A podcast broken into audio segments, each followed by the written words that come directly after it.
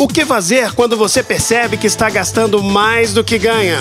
A 99,5 FM apresenta Renda Extra. O podcast com dicas simples para você organizar suas contas e fazer seu dinheiro valer mais. Com Anderson Richards, especialista da LHX Investimentos.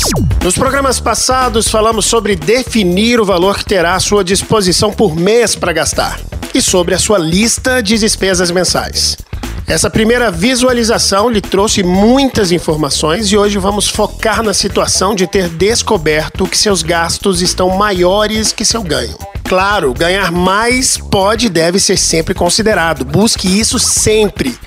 Mas de imediato o que se pode fazer é diminuir já os custos e encaixar dentro do que você ganha hoje.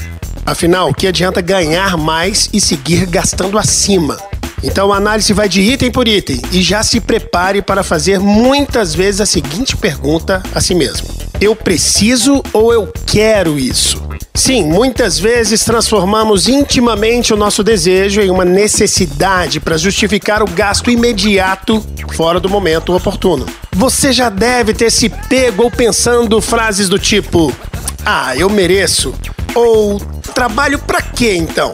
Ou então, vou me dar de presente. E calma, não se trata de não gastar, mas sim de se planejar para fazer a mesma coisa. É hora de detectar e cortar gastos e iniciar uma reprogramação de sua mente, ou mentalidade, hoje em dia chamado de mindset. Chique, né? Mas é a mesma coisa. Crie o objetivo e visualize os benefícios dessa conquista. Nos momentos de tentação e dúvida, lembrar de você em breve fazendo o mesmo sem culpa e ainda com sobras para fazer mais que hoje te fortalecerá a se manter no rumo da vitória. Pois bem, objetivo pronto, vamos lá! Primeiro passo é incluir os demais integrantes da casa na missão. Todos usufruem de bons momentos e devem ajudar a que eles voltem. E para os mais jovens, ainda é uma chance de introduzirem para sempre essa necessidade em suas vidas.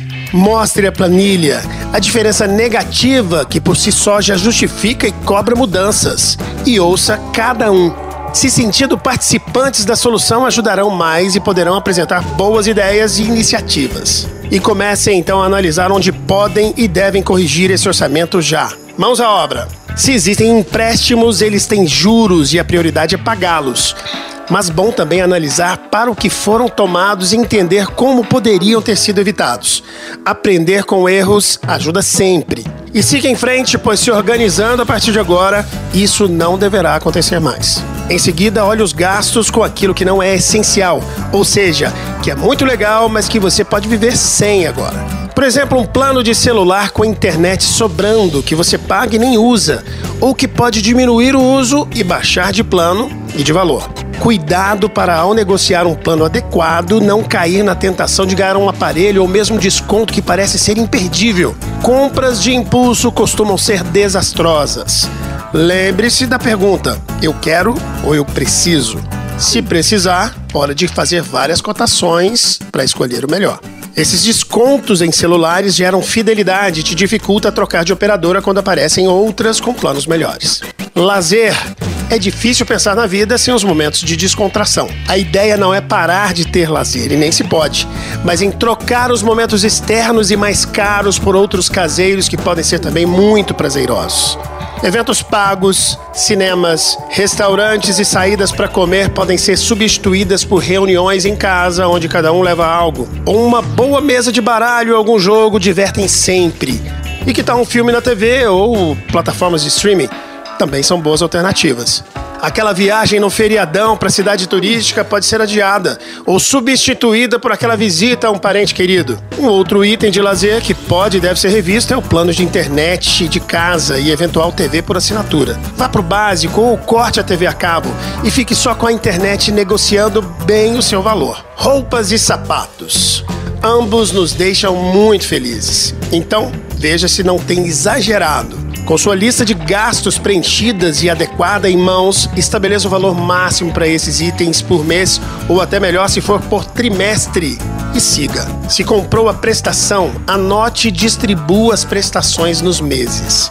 Isso vai ajudar a ver de repente que neste mês já tem o um valor a ser pago de compras anteriores e assim saber se tem orçamento para mais uma compra ou não. Presentes. Como é bom presentear e recebê-los, né? Mas é algo que deve ter seu custo diminuído ou mesmo excluído em algumas ocasiões. Em casa, especialmente, todos já estão cientes do momento. O especial de um presente é saber que alguém se lembrou de você longe de você independente do que você está dando ou ganhando.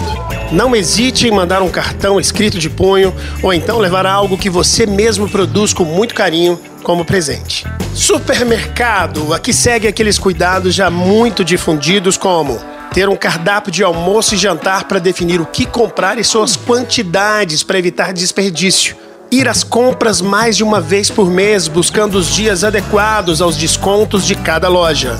Levar uma lista geral pronta e não fugir dela, pesquisando marcas com melhores custo-benefício, ou seja, tão bom quanto e mais barato. Não ir com fome e sede, essa aqui vale muito, hein? E não levar crianças que não estão prontas para entender o que se pode e o que não se pode comprar.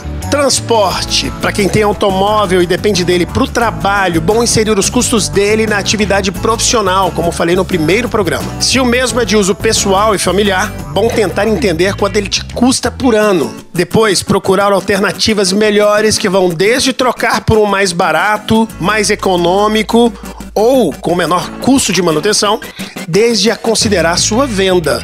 E aí, sua vida sem um carro. Projetar os custos usando transporte por aplicativos, bicicleta, carona, transporte público, etc. A geração atual tem dado exemplos nesse quesito e diminuído a necessidade em ter seu próprio automóvel usando outras formas de locomoção. Moradia. Morar de aluguel nesta situação é uma vantagem, pois te dá mobilidade. Pode e deve ver se existem alternativas mais em conta que lhe ajudem a economizar, de repente até se mudando para um local próximo ao trabalho que lhe economizará muito em transporte. Se mora num imóvel próprio financiado, difícil se renegociar, mas chegando a um nível insustentável, deve-se vender sim, para evitar até talvez de perdê-lo.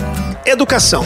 Quem não quer dar a melhor possibilidade de estudo para a família? Porém, nem todos podem pagar as melhores escolas.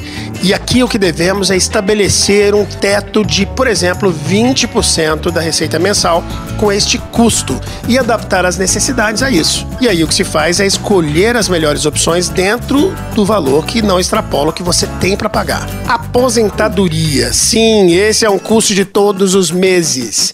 Afinal, aos 65 ou 70 anos, não podemos ter certeza se teremos colocação no mercado de trabalho ou se teremos saúde física para isso. Nessa idade, geralmente temos menores custos gerais, porém maiores gastos com lazer e saúde. Não dá para garantir que os filhos poderão ou irão cuidar de nossas despesas. Portanto, a escolha é sua. Se já aprendeu a cuidar de seus pais, por exemplo, por que não já começar a preparar os cuidados consigo mesmo no futuro? Quanto mais cedo, mais fácil, menos pesado no orçamento e mais natural vai ficando em toda a vida.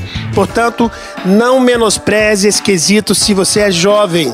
Afinal, com 18 anos, se começar a trabalhar com carteira assinada, já terá desconto do INSS obrigatório e terá que viver sem esse valor que ficou ali guardado para sua velhice. Por que pensar diferente quando é você mesmo quem se paga? Portanto, tá lá na nossa planilha a reserva de aposentadoria todos os meses, entre 8 e 11% do seu orçamento, do seu salário que te sobra. Portanto, atenção total para esse item na sua planilha. Não deixe de reservar esse valor para gastar com coisas do presente. Você lá no futuro vai precisar. Lembrando que abrir uma microempresa individual é um ótimo caminho profissional e também para aposentadoria até um salário mínimo. Bem, no programa de hoje abordamos análise de valores para corte nos custos mais comuns no nosso dia a dia. Mas vale olhar os demais aí da sua planilha, até se encaixar os gastos ao que se pode pagar, sem deixar de guardar para aposentadoria e para sua reserva de emergência. Se gastou mais que ganhou, é hora de corrigir para sempre. E isso exigirá esforço em equilibrar presente e futuro. Se não pode pagar agora, não é hora. Se planeje e pronto. Esse futuro um dia será o presente e você será vencedor.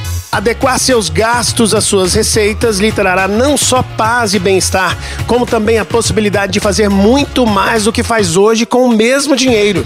E se lembre disso sempre no caminho, quando se sentir tentado a sair dessa nova rota. Use essa projeção de futuro melhor, o objetivo a ser alcançado, como motivação para se organizar e passar a fazer o dinheiro ser dominado por você e não você dominado por ele. Sonhe muito, mas os coloque no papel e os planeje para que trace os caminhos para se conquistar cada um deles.